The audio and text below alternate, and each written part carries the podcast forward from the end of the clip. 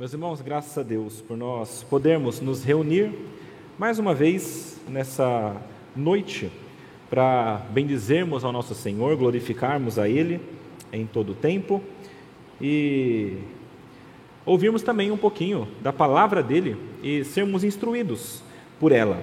Meus irmãos, como vocês estão cientes já, durante esse ano nós temos seguido algumas séries de sermões essas séries de sermões estão todas contidas nesse pequeno, pequeno, razoavelmente grande guia de pregações, ah, que contém todas as pregações que serão pregadas no ano. A pregação que nós iremos ouvir hoje, ela está na página 167. É a primeira a pregação de uma série de sermões que eu ah, vou realizar chamado, chamada de Vivendo e Morrendo pela Fé.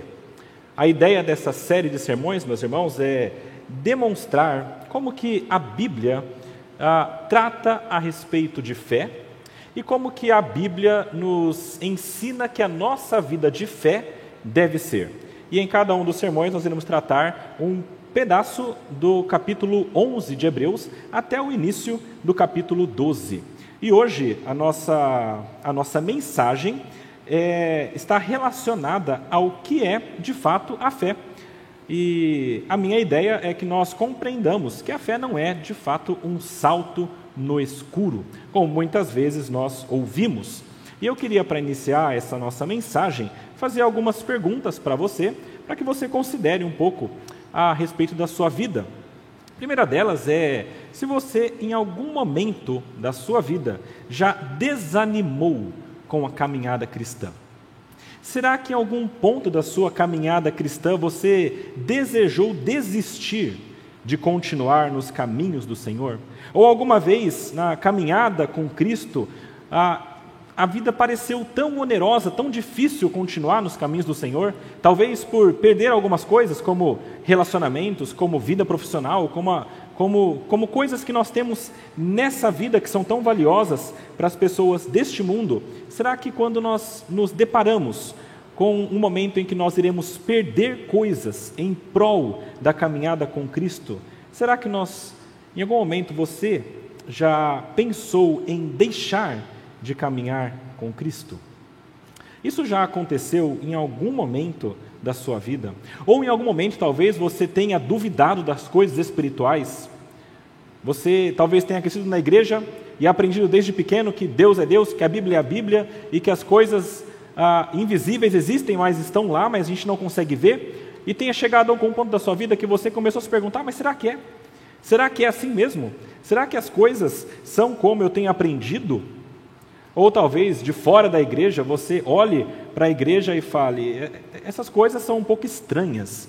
Eu não, eu não consigo acreditar que existam coisas ah, invisíveis, que eu não consiga ver essas coisas espirituais que essas pessoas falam tanto. Meus irmãos, se você se identificou com alguma dessas falas, então essa mensagem é para você. Ah, se você não se identificou, essa mensagem também é para você.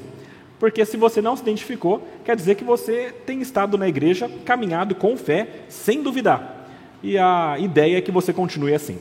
Então, essa palavra que está na Bíblia também é para que você firme os seus passos na fé do Senhor. O texto que a gente vai ler hoje, meus irmãos, está lá em, em, Hebreus, no capítulo 11, como eu disse, nos versículos de 1 até o versículo 3. E quando nós lermos estes versículos, vocês perceberão que os versículos parecem trazer para nós uma definição do que é a fé. E enquanto nós aprendermos um pouquinho mais sobre estes versículos, nós entenderemos de fato o que é a fé, mas mais especificamente o que a fé faz em cada um de nós. Hebreus, capítulo 11, versículos de 1 até o versículo 3, então. Diz assim a palavra de Deus: Ora, a fé é a certeza das coisas que se esperam, a convicção de fatos que não se veem. Pois pela fé os antigos obtiveram bom testemunho.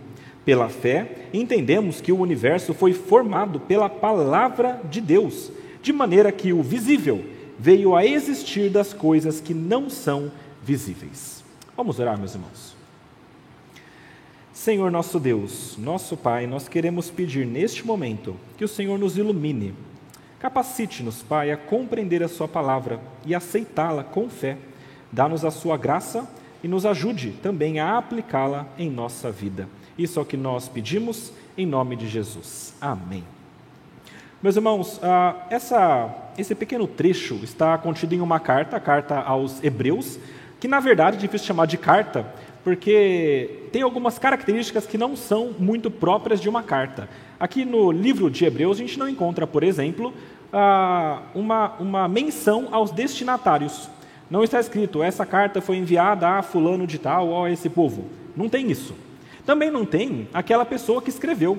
Não existe um relato de autoria no texto bíblico dessa, desse, desse livro. É por isso que a gente ah, não ah, tem essa informação biblicamente de quem foram os destinatários iniciais e quem escreveu, mas nós temos alguma noção de quem foram. Nós sabemos que as pessoas que receberam essa, esse, essa pequena exortação, eu chamo de sermão, na verdade, livro de Hebreus, parece que é um sermão pregado para algumas pessoas esse sermão foi pregado para um grupo de pessoas que possivelmente eram judeus que haviam se convertido ao cristianismo. E eram judeus que haviam deixado há pouco tempo, possivelmente, o judaísmo e tinham começado no caminho do Senhor. E essas pessoas, que eram então cristãs, ah, começaram a sua vida cristã e precisavam de algum tipo de instrução e, pelo que nós vemos aqui, algum tipo de exortação por esse escritor. Nós não temos certeza de quem é o escritor, como eu falei, é muito possível que tenha sido um dos apóstolos, e certamente, se não foi um dos apóstolos, foi alguém que escreveu sob a autoridade apostólica.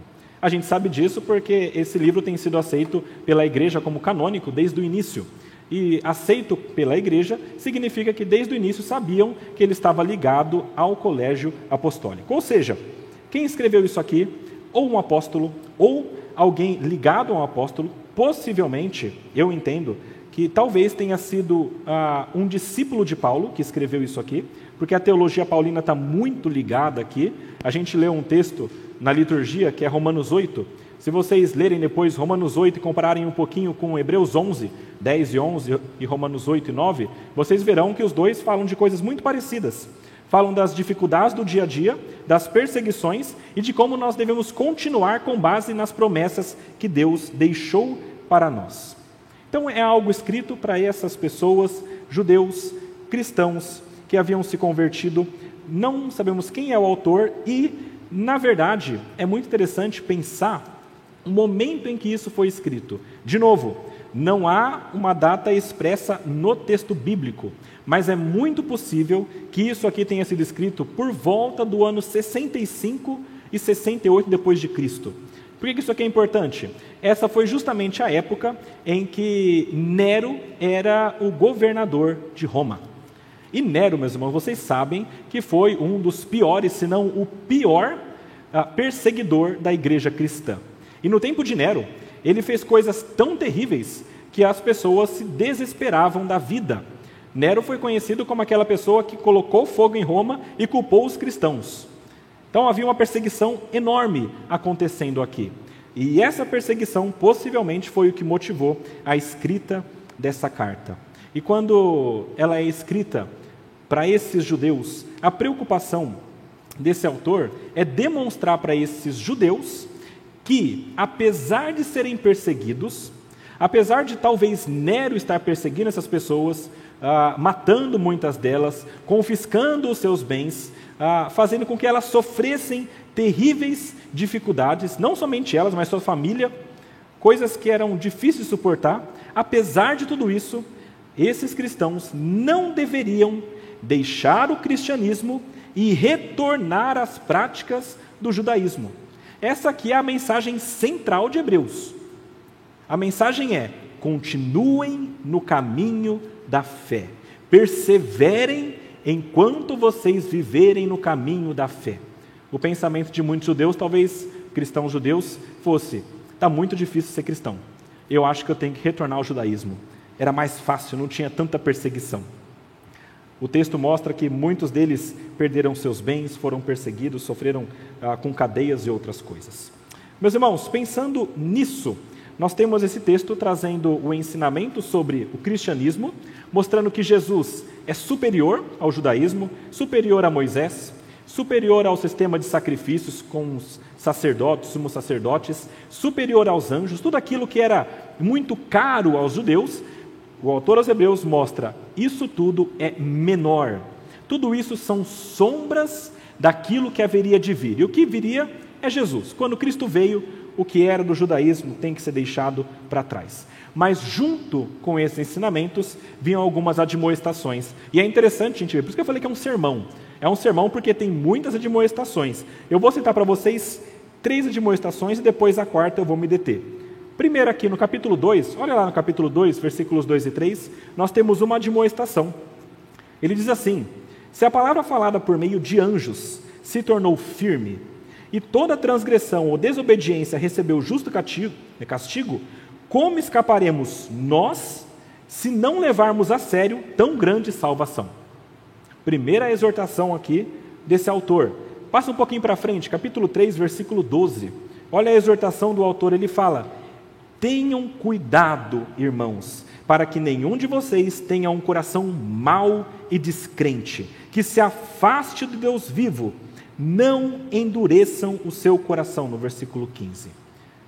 Meus irmãos, exortações graves, mostrando que as pessoas não poderiam se afastar do que aprenderam sobre Cristo, não poderiam endurecer o seu coração. Hebreus capítulo 5, versículo 12, fala assim: Quando já deviam ser mestres, levando em conta o tempo decorrido, são crentes há um bom tempo, vocês têm novamente necessidade de que alguém lhes ensine quais são os princípios elementares dos oráculos de Deus.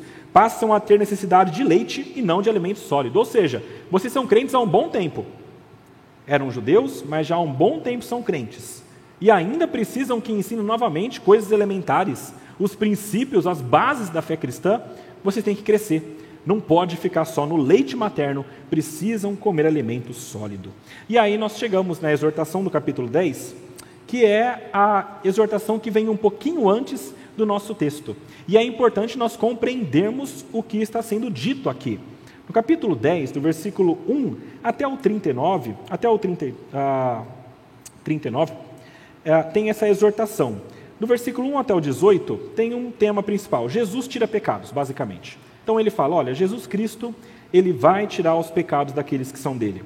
No versículo 19 até o versículo 25, olha na Bíblia de vocês, vocês vão ver que existe um chamado aquelas pessoas a se aproximarem com coragem do trono da graça de Deus. Ou seja, se Cristo já abriu o caminho, se ele tira os pecados, então vocês devem com coragem se achegar a Deus. Podem ir com coragem para o trono da graça de Deus. Diferente do judaísmo que tinha todo aquele processo, agora Cristo já abriu todo o caminho. Do versículo 26 até o 31, Aí começam as exortações mais, mais severas. Ele fala o seguinte: olha, se ah, nós recebermos o conhecimento da graça de Deus e pecarmos de propósito, veja só, não resta sacrifício para a nossa salvação. Se nós conhecemos Cristo, se nós aprendemos a verdade, se nós já experimentamos disso na igreja, se ele já está modificando nossa vida, e se nós então pecamos de propósito, continuamos no caminho do pecado, ele dá uma exortação gravíssima dizendo: não resta sacrifício para nossa salvação. Ou seja, se você já conhece tudo isso, não dá para voltar. É daqui para frente. Versículo 28 e 29 fala assim: Quem tiver rejeitado a lei de Moisés morre sem misericórdia pelo depoimento de duas ou três testemunhas. Isso no Antigo Testamento. Agora, imaginem quanto mais severo deve ser o castigo daquele que pisou o Filho de Deus, profanou o sangue da aliança com o qual foi santificado e insultou o Espírito da graça. Ou seja, aquele que abandonou, apostou toda a fé. Conhecia e saiu. Horrível coisa, versículo 31, é cair nas mãos do Deus vivo. Meus irmãos, essa é, a, é o pano de fundo do versículo do, do capítulo 11 nos primeiros três versículos que nós ah, aprenderemos aqui. Ah, no, no texto anterior mesmo ao nosso capítulo, é do versículo 32 até o versículo 39. Ah, esses versículos trazem o fechamento dessa exortação e iniciam o que a gente vai ver sobre a fé. E olha só o que diz, 32 e 39. É importante lermos só para que nós tenhamos na mente, meus irmãos. Lembrem-se dos dias passados, falando das pessoas que vieram antes. Quando, depois que foram iluminados, vocês sustentaram grande luta e sofrimentos. Em certos momentos, vocês foram transformados em espetáculo, tanto para serem insultados quanto para serem maltratados. Em outros, vocês se tornaram coparticipantes com aqueles que foram tratados assim porque vocês não apenas se compadeceram dos encarcerados, mas também aceitaram com alegria a expoliação de seus bens. Perderam as coisas. Porque sabiam que tinham um patrimônio superior e durável. Portanto, veja agora, não percam a confiança de vocês, porque ela tem grande recompensa. Apesar de tudo isso, não percam a confiança de vocês, porque tem recompensa vocês precisam perseverar, para que, havendo feito a vontade de Deus, alcancem a promessa. E aí, uma citação, versículo 37. Porque ainda dentro de pouco tempo, aquele que vem virá, e não irá demorar, mas o meu justo viverá pela fé. E se retroceder, dele a minha alma não se agradará. E versículo 39. Nós, porém, não somos dos que retrocedem para a perdição, mas somos da fé para a preservação da alma. Meus irmãos, nós, porém, não somos dos que retrocedem. Retroceder aqui é se acovardar e ir para dentro, ao invés de ir para frente. É a ideia de você voltar de onde você veio, para a perdição, da onde você estava. Mas somos da fé. Então existe uma oposição: aqueles que se acovardam, amedrontam e voltam, e aqueles que são da fé creem e vão para frente para a preservação da alma. O que esses versículos estão dizendo para nós é que nós precisamos perseverar até o fim para recebermos a promessa. O crente precisa perseverar até o fim para receber a promessa.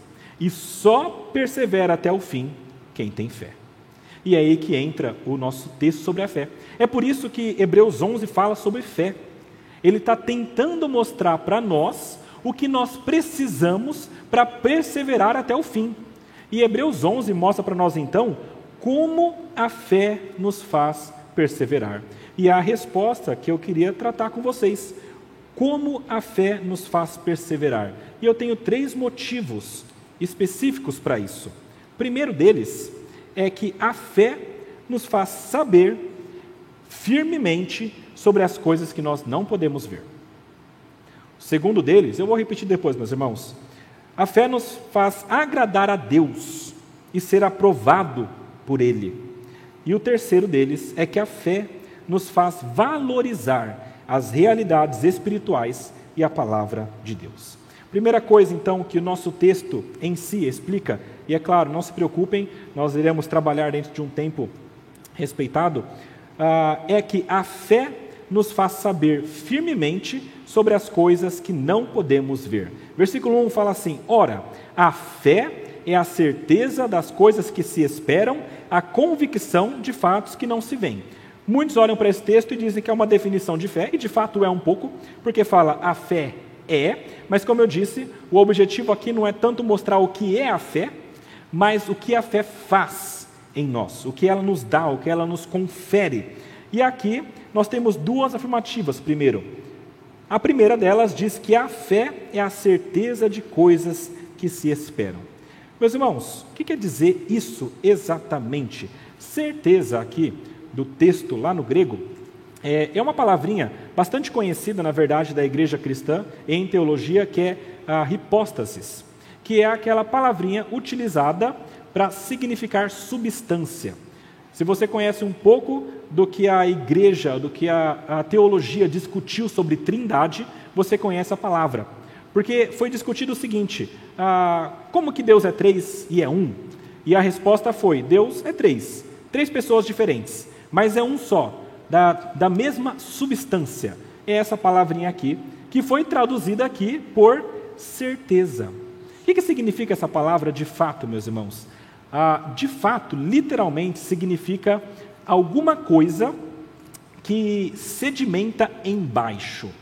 É, é alguma coisa que é embaixo da sustentação, que torna firme, que torna robusto, que faz com que a coisa ah, seja confiável de fato.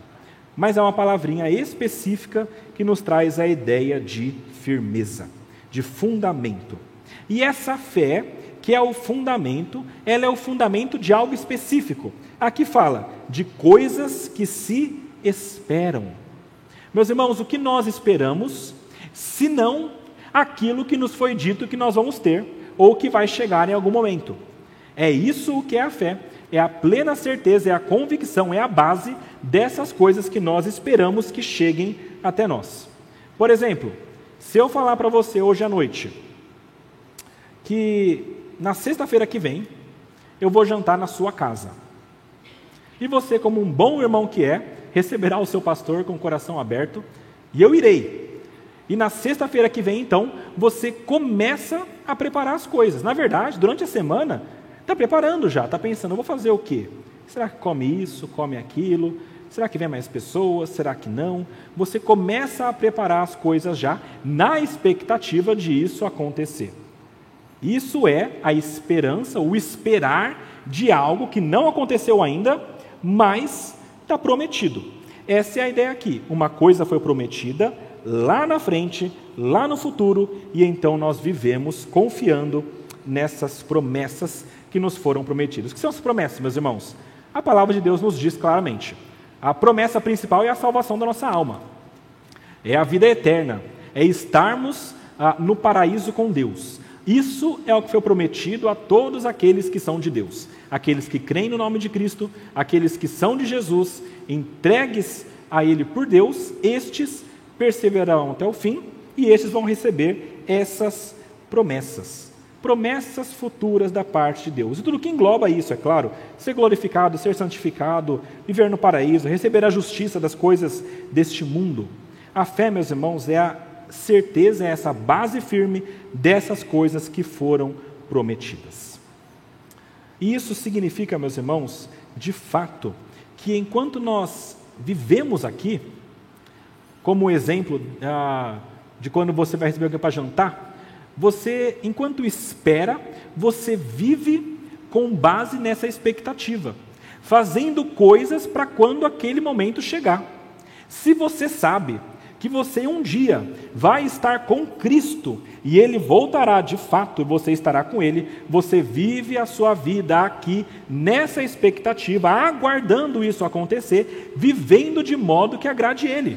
Porque quando ele chegar, porque ele prometeu, eu vou lá você não vai querer dizer para ele: olha, eu vivi, mas de maneira mais ou menos.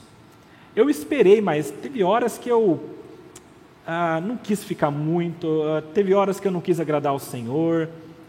Nós vivemos na expectativa daquilo que vai acontecer lá na frente. E nossa vida aqui deve ser voltada para isso. E quando eu falo que a fé traz substância para isso, ou traz robustez, substancia a nossa, o nosso conhecimento de que Jesus volta, de que Ele vai nos dar essas promessas, ah, eu tô, estou falando de algo que, que nos confirma isso. Eu vou tentar dar um exemplo, retomar o exemplo de se eu for na sua casa almoçar, tá bom? Se eu vou na sua casa almoçar, e então está chegando esse dia, e aí está chegando a hora, e eu não chego, e passou um pouquinho da hora na sua cabeça e eu não chego. E passou 20 minutos. E aí o vizinho convidou, vem comer aqui em casa. Ou seu amigo falou, e aí você começa a ter dúvida: será que eu vou esperar ele chegar? Parece que não chega. Eu acho que eu vou para outro compromisso. E aí, quando você está quase indo para outro compromisso, uma mensagem de WhatsApp chega e diz: Olha, estou chegando. É que está chovendo pedra hoje, hoje choveu pedra de verdade. E está meio difícil de chegar até aí. Essa mensagem de WhatsApp é aquilo que fortaleceu o seu entendimento de que eu iria para sua casa almoçar. É a mesma ideia. A mensagem do WhatsApp fortaleceu aquele seu entendimento. E a fé é aquilo que fortalece o nosso entendimento de que de fato Deus vem. Quando a gente começa a titubear, quando a gente começa a ser atraído para outros compromissos que não Deus, então essa fé de Deus vai agir no nosso coração. E essa certeza de que a promessa é verdadeira, ela vem do fato de que quem prometeu não foi o pastor, não foi homem nenhum, mas foi Deus. Hebreus capítulo 10, 23 fala: Guardemos firme a confissão da esperança sem vacilar, pois quem fez a promessa é fiel. A fé é a certeza dessas coisas que ainda virão, dessa esperança. E a fé, na segunda definição, é a convicção de fatos que não se veem. Aqui complementando bastante a mesma ideia que a gente falou, mas com uma, uma ideia específica, tá? Primeiro, a convicção, a, que está escrito aqui, é a ideia de alguma coisa que prova, é a evidência. Então, é a prova de fatos que não se veem. E aí, estes fatos que não se veem, também é, é, é, é essa ideia de alguma coisa que nós não estamos vendo hoje. Na ideia anterior, é aquilo que está lá na frente. A gente não consegue ver por isso.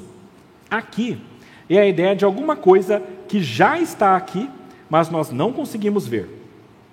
Então, se a fé é a certeza de coisas que vão vir lá na frente, por isso eu não estou vendo, por um lado, por outro lado, ela também é a convicção de coisas que já existem espiritualmente, invisíveis, mas que estão aqui, e eu sei que estão por conta dessa fé. Lá em Hebreus 11, versículo 27, fala de Moisés, e diz que ele abandonou o Egito, não ficando amedrontado com a ira do rei, pois permaneceu firme como quem vê aquele que é invisível. Essa é a ideia.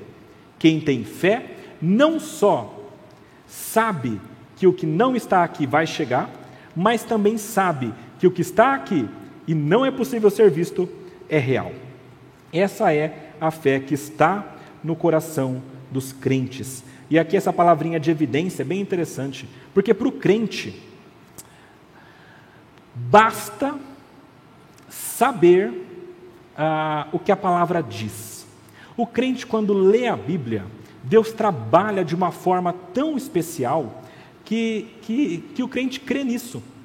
É, é isso que é a fé, é esse, é esse trabalho que Deus faz no coração e na mente do cristão, de modo que ele crê nessas coisas e a própria fé lhe serve de evidência.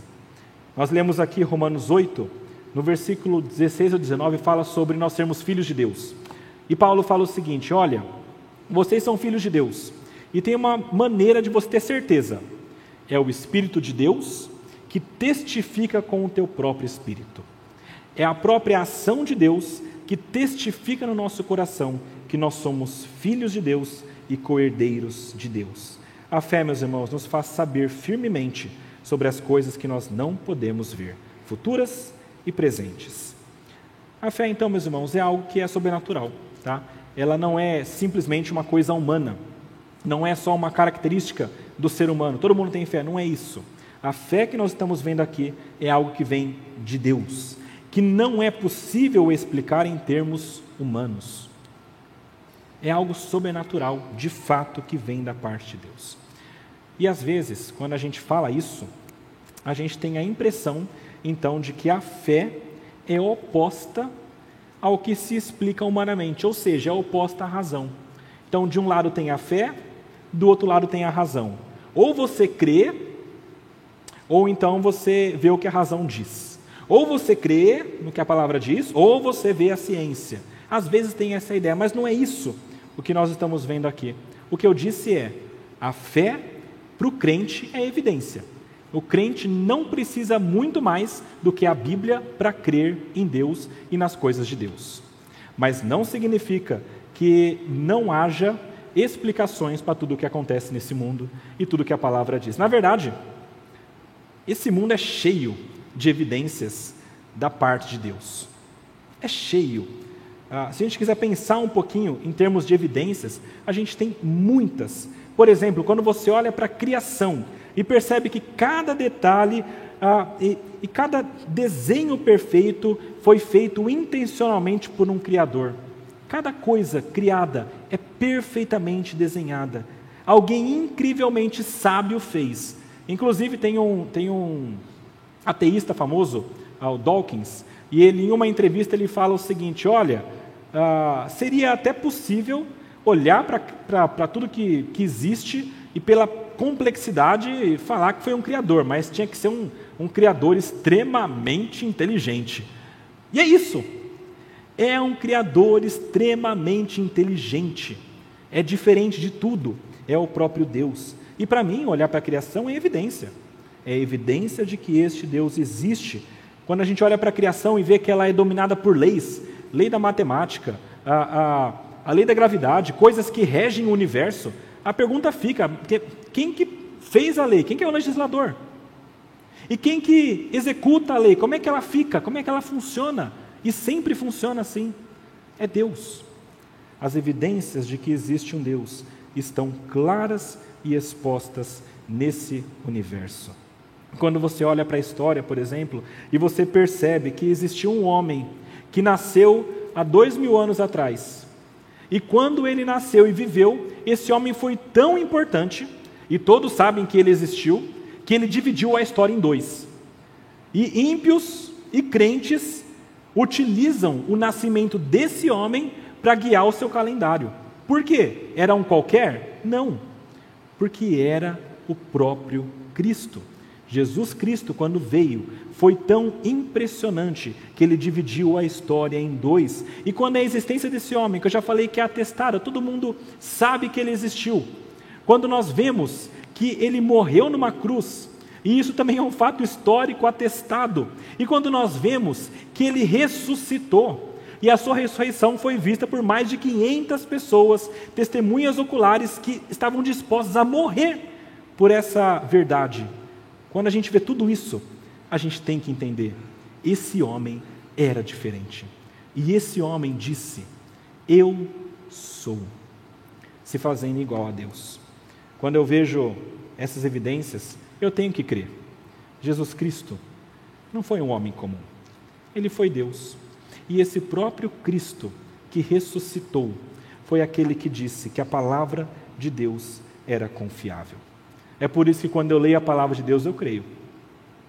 Quando eu leio a palavra de Deus, que Cristo mesmo também lia e dizia que era confiável, e a palavra diz que nós iremos receber a coroa da vida, eu creio.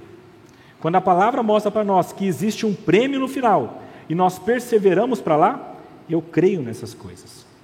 E é para lá que eu caminho. Essa é a maneira que Deus quer que nós vivamos. Nesse sentido, meus irmãos, quando eu falo de fé, eu não estou falando de algo que muitas vezes nós entendemos assim. A fé é, uma, é um desejo muito intenso, eu quero muito que aconteça. Às vezes eu falo que as pessoas já falam isso, né? Não, eu tenho muita fé de que um dia eu vou ficar saudável. Eu tenho muita fé de que um dia eu vou ter minha casa própria. Eu tenho muita fé de que. Isso é desejo, é vontade, eu quero que aconteça. Mas isso não é garantia. Tá? Você pode querer muito que Deus te dê dinheiro, mas Ele pode não te dar, porque Ele não prometeu. Pode querer muito que Ele te cure, mas Ele não prometeu isso. Ele pode te curar, mas Ele não prometeu. A fé também, como eu falei, não é dar um salto no escuro. Claramente. Porque saltar no escuro, meus irmãos, é você ah, pular para algum lugar sem saber o que tem lá, esperando que exista alguma coisa. Mas quando a gente fala sobre fé cristã, a gente pode até pular, mas a gente sabe o que tem lá, porque a palavra diz. Não é um salto no escuro, é muito mais um salto em um local que foi iluminado pela palavra de Deus. A fé cristã verdadeira não é apenas um salto no escuro, é a convicção, é a certeza, é você saber das coisas de Deus. Meus irmãos, como a fé nos faz perseverar, então, essa é a primeira maneira. A segunda maneira, a fé nos faz ah, perseverar, porque a fé nos faz agradar a Deus e ser aprovado por Ele. Isso aqui é muito importante. Veja o versículo 2 o que diz, meus irmãos. Pela fé, os antigos obtiveram bom testemunho. Esse versículo ele é logo ligado, ah, depois do primeiro versículo. No grego não tem nenhum ponto no final do versículo 1, de tão ligado que é isso aqui. É uma ideia finalizando ah, do versículo 1. Ah, isso aqui então está explicando o que essa fé fez na vida dessas pessoas que foram os antigos. Antigos aqui são aquelas pessoas que vieram antes, geração anterior, especialmente aqui aqueles que eram judeus então está falando aqui de Noé, de Abel, de Abraão, de Isaac, de Jacó, essas pessoas todas que vieram antes, e está dizendo que pela fé elas foram, ah, elas tiveram um bom testemunho. Bom testemunho aqui não é simplesmente pessoas que olham para essas pessoas e dizem: olha, ah, esse homem ele é de Deus. Não é isso.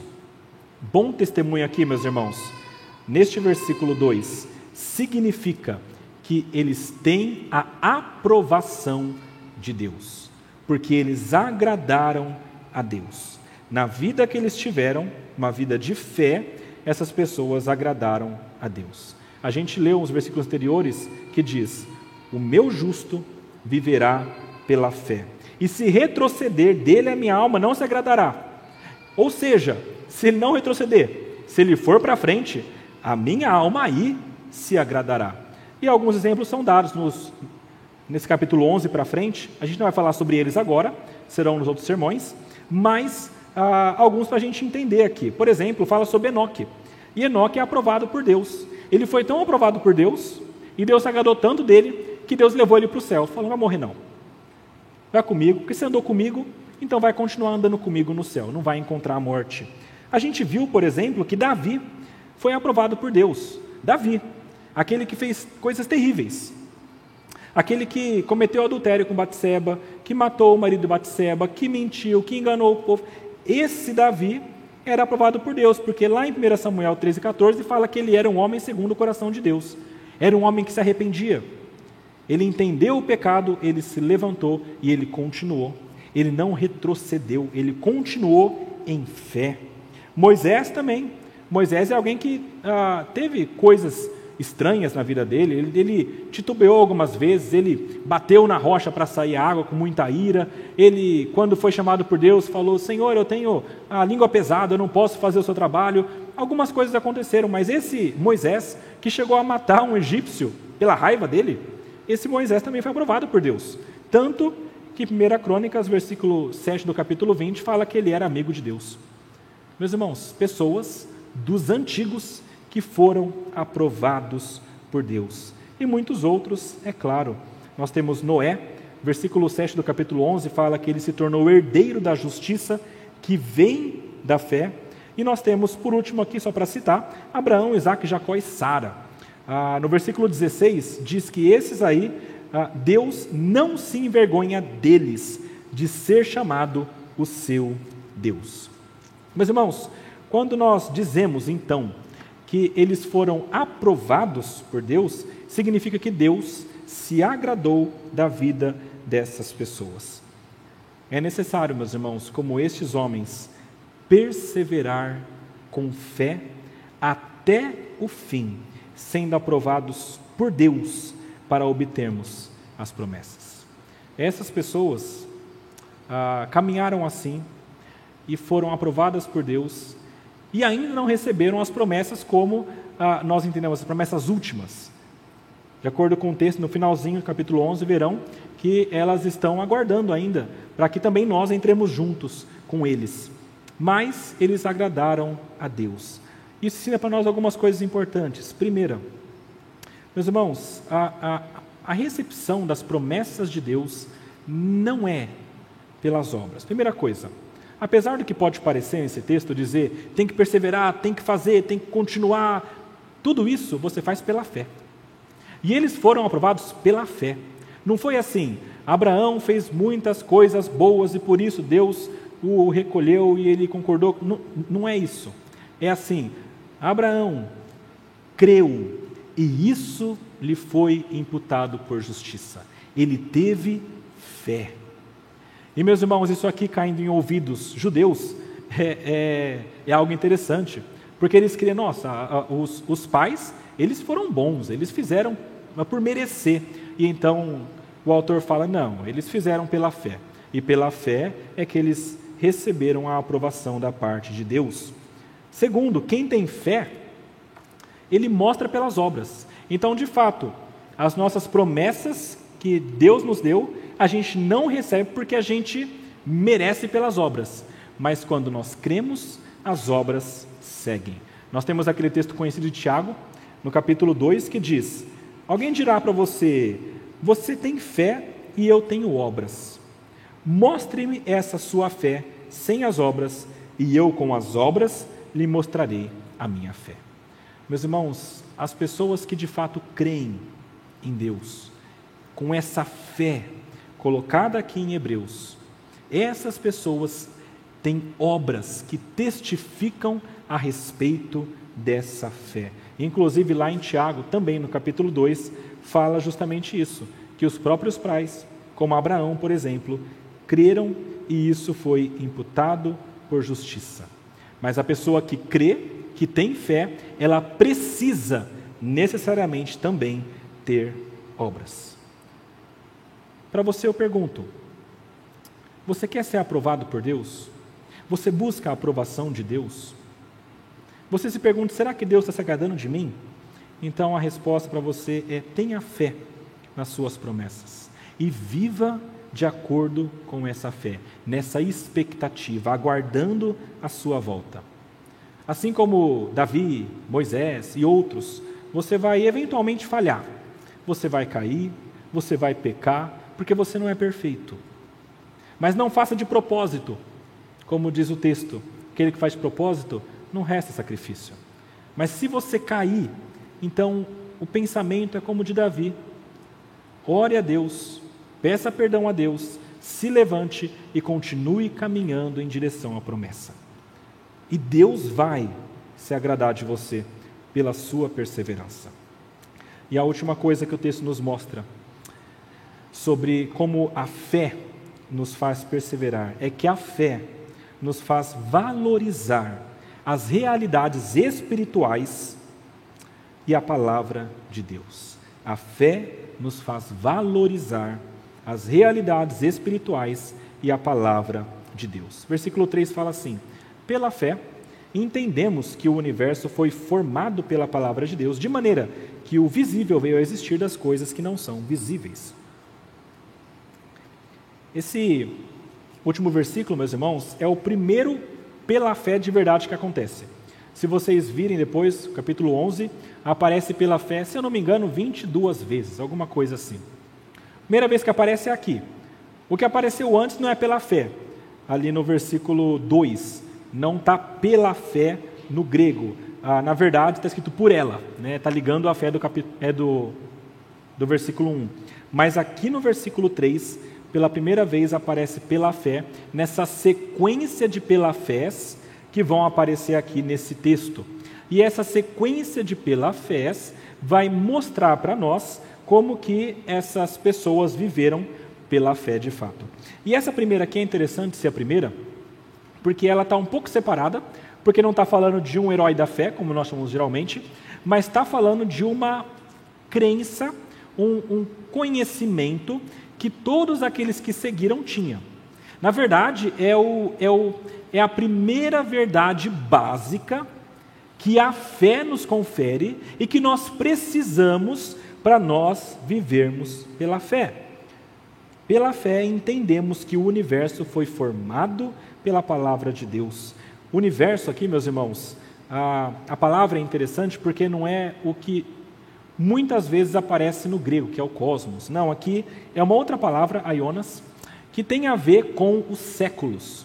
Isso aqui é interessante notar pelo seguinte: quando o autor diz que os séculos foram criados ah, pela palavra de Deus, está dizendo que o mundo foi criado de fato, pode dizer mundo, mas não só isso, tudo que este mundo, este universo engloba, inclusive os tempos e o que vai acontecer em cada tempo e, e, e a regência desses tempos. Deus criou todas essas coisas e está governando tudo poderosamente pela Sua palavra. E a palavra de Deus aqui, ah, de novo,